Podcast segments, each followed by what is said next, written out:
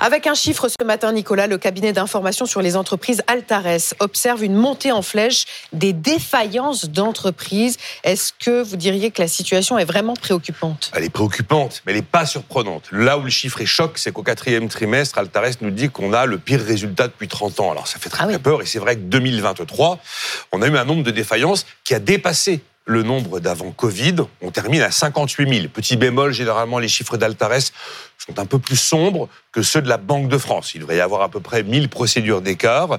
Je rappelle que défaillance ne veut pas toujours dire faillite. Bien souvent, oui.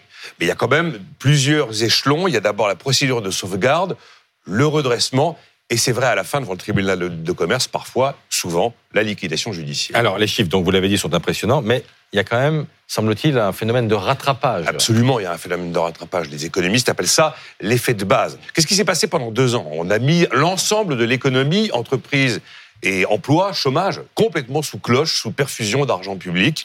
Donc, ça, il s'est passé quoi? Il n'y avait plus de faillite. On a donné naissance à ce qu'on appelle des entreprises zombies. Bah, des entreprises qui, dans un monde normal, sans aide et subventions, auraient disparu, mais qui ont, survécu grâce à l'argent de l'État. Dès qu'on débranche la perfusion, bah, les zombies sortent de terre. C'est exactement ce qui se passe. Alors, pour éviter un choc trop violent, Bercy vient, il y a quelques jours, de donner trois ans supplémentaires aux entreprises pour rembourser les prêts garantis par l'État. Mais à l'inverse, les URSAF qui avaient arrêté de venir prélever les cotisations, là, elles battent le rappel hein, pour euh, obtenir les, les sous qui, qui lui sont dus. C'est un cocktail de choses qui fait cette situation. Le réveil douloureux après les intraveineuses de Bercy, c'est clair. Mais les taux qui montent aussi, le recul de l'activité, la croissance qui est molle, la consommation qui n'est pas forcément au rendez-vous. Tout ça complique la vie des entreprises. Et les plus menacées sont celles qui, compte tenu de leur offre, de leur, de- de leur positionnement, n'ont pas eu la possibilité d'aller répercuter dans leur prix de vente l'ensemble des coûts liés à l'inflation. Alors ça, c'était les causes, mais il y a aussi les conséquences. Est-ce que défaillance d'entreprise égale hausse du chômage? Évidemment, il y a un moment, ça se voit. On était à 7, 7,1%. On est déjà à 7,4% de taux de chômage.